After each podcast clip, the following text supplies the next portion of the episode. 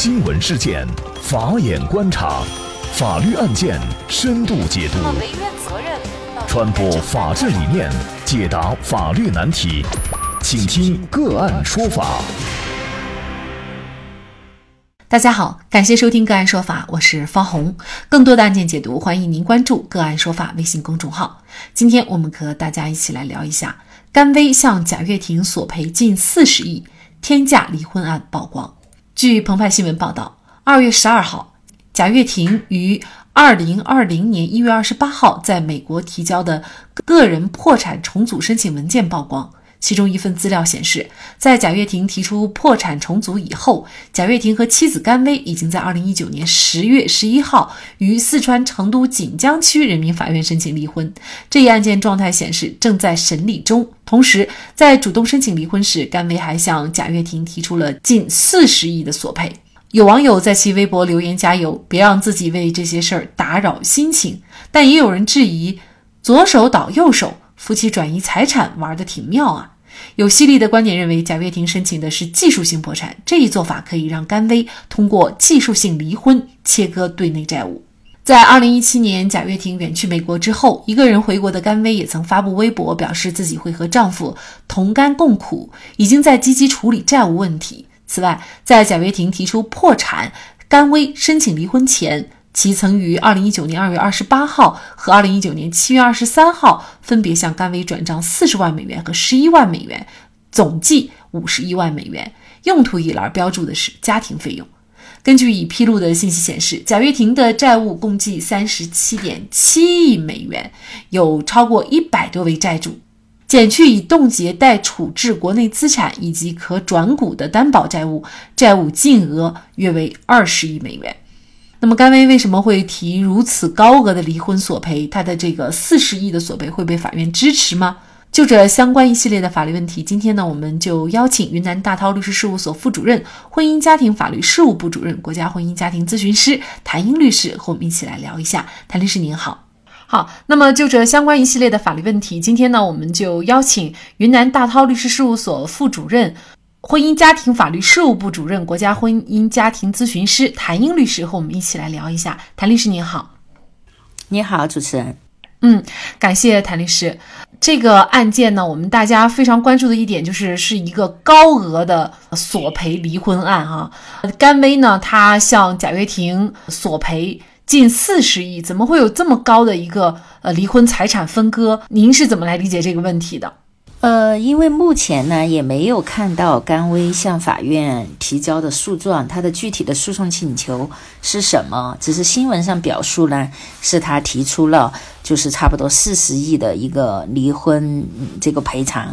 那么根据我们国家婚姻法第四十六条的规定。就说有下列情形之一导致离婚的，无过错方有权请求损害赔偿。第一种情况呢，就是呃一方在外面重婚的；第二种呢，就是有配偶者与他人同同居；第三种就是实施家庭暴力的；第四种呢，就是虐待遗弃家庭成员的。也就是说，如果对方具有这四种情形之一呢，那么甘薇是有权利提出离婚的损害赔偿的。但是目前呢，就是说贾跃亭是不是有以上的行为，我们不清楚。但是呢，就是说现在新闻表达的意思就是说，甘薇她提起了一个离婚的一个损害赔偿。我们讲呢，就是说作为呃这个女方来讲，她提出离婚损损害赔偿，就说他肯定是有一定的原因呃和理由的。如果就说有上面我们讲的这四种情形的话，那么他提出这个请求是没有问题的。那么至于他提出这个索赔的金额，我们讲这个实际上就是当事人的一个诉权了，他可以提比较高的一个数额，那最终能不能得到法院的一个支持，呃，那就要由法院来根据这个呃另一方的过错的行为的一个严重程度，跟他造成的一个就具体的一个伤害程度来判断。那么根据我们目前的一个司法实践来讲啊。我们国家的法院在支持离婚的这种过错损害赔偿的话，普遍的这个判决是判的不高的。就是一般来讲，按照平常的司法实践，对于这种损害赔偿的话，原则上一般是不超过五万的，特殊情况的可能也就在十万以内。所以说，这个甘薇提出近四十亿的一个离婚损害赔偿，如果他全部是离婚损害赔偿的话，那我觉得就说这种提法的话，应该说是很难得到法院的一个支持。嗯，即便是贾跃亭有一些过错行为，但是法院肯定也判不了这么高额的一个赔偿。所以我就在呃怀疑，就是说甘薇他这个请求是不是这四十亿？应该是绝大部分是一个，就是关于夫妻共同财产分割的一个数额，就是他们因为本身贾跃亭之前，呃，在国内也有很多资产嘛，我个人认为可能就是说他作为夫妻共同财产分割的这个诉请的这种可能性可能更大一些。他离婚损害赔偿一般作为律师来起草这个诉状的话，数额上不可能提的那么高额，因为你提了可能也难以得到法院的一个支持。但是我们也知道啊，贾跃亭目前是背负着巨额的债务的。那么在这种情况下，他索赔近四十亿，那么他可能会得到这样的一个财产分割数额吗？嗯，首先我们讲这个贾跃亭他负有巨额债务，但是这个呢，实际上和甘薇能不能得到离婚的损害赔偿这两个事情呢，实际上我们讲它是没有直接的一个关系的。就说甘薇他起诉离婚损害赔偿是基于贾跃亭一方可能在婚姻关系存续期间有一些违反婚姻法规定的一些过错行为，那么在这种情况下，他有权利提出损害赔偿。那么他提出损害赔偿，实际上跟这个贾跃亭负不负债是没有关系的。所以说，就是说，如果法院审理之后，真的是贾跃亭一方存在我们讲婚姻法所规定的一些过错行为的话，确定他是婚姻的过错方的话，那么法院会依据法律规定和他过错的一些情节来判定他给付这个甘薇一定的这个损害赔偿，这两者是没有关系的。如果是甘薇提出就说分割夫妻共同财产的话。那么，如果这些呃债权人已经对他们的夫妻共同财产进行了相应的查封，那这个就会对甘薇这个呃夫妻共同财产的这个要求就会有很大的影响。在司法实践当中，一般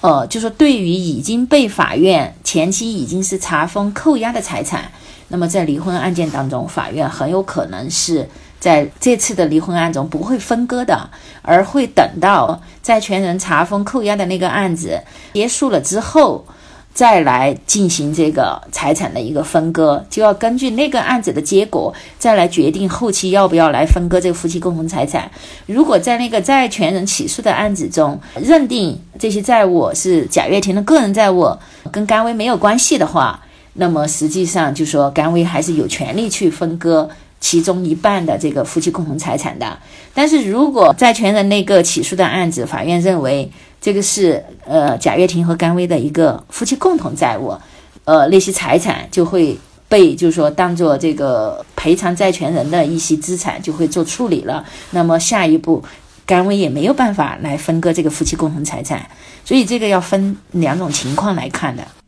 即便是夫妻共同财产，可能我觉得作为他们两个人来说，现有的这个没有被查封的这些财产，应该也没有这么高的数额啊。那么这背后的这个逻辑到底是什么？这也是引起了我们大家的一些疑问哈。那么比如说，有些人也在怀疑是不是有避债的可能？那您怎么看这个问题呢？不排除有这种可能，因为他可能是想通过一个法院的一个判决来确定哪些是属于他个人的一些资产，相当于就和贾跃亭嗯划清界限，以免就说贾跃亭的那些债务呃来牵连到他。但就如果说这些财产没有被查封，是属于他们的夫妻共同财产的话，他肯定是可以要求分割的。那么按照我们国家婚姻法的精神，那他至少是可以分得一半的。如果他能证明，呃，贾跃亭有过错的话，他可以一半还能分得多。对于无过错方，法院分割财产适当的也是会照顾的。呃，如果有过错的话，男方有过错的话，那么也会对他进行一定的就是精神损害赔偿。但是如果这些财产已经被其他的法院，因为在债权诉讼已经被查封的话，那么他这个的目的，我觉得就难以达到。那其实离婚，你除了可以分得夫妻的共同财产的呃一半以外，债务是也应该是分摊的。那么，因为我们目前所知道的贾跃亭的对外债务金额已经大概是有二十亿美元了。同样的，呃，作为甘薇，他也是否应该要承担这个债务呢？这个就是存在一个呃债务是不是夫妻共同债务的一个判定的一个问题。根据现在最新的一个司法解释，也就是说，这个呢就要看呃债权人的一个举证了。债权人必须要有证据来证明贾跃亭所负的这个债务是用于了夫妻的共同生活、共同生产经营，或者是就是基于夫妻双方共同的意思表示呃所负的债务。简而言之，就说如果是甘薇和贾跃亭两个人共同签字所借的债务，那肯定是夫妻共同债务了；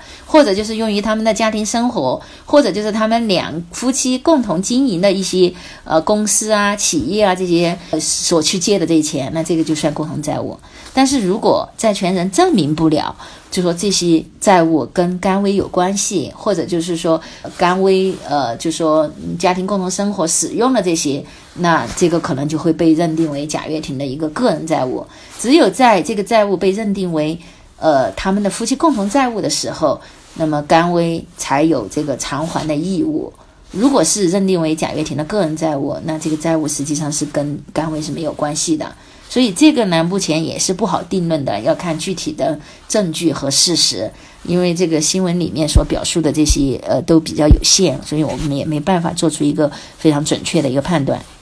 那么，大家如果想获得我们节目的图文资料，欢迎您关注“个案说法”的微信公众号，在历史消息当中就可以找到这期节目的全部图文资料。那么，大家在生活工作当中遇到一些法律问题呢，也欢迎大家向我们进行咨询。您可以添加幺五九七四八二七四六七这部手机号码的微信号，就可以找到我们。他们都非常的资深、专业和负责人。感谢您的收听，我们下期节目再见。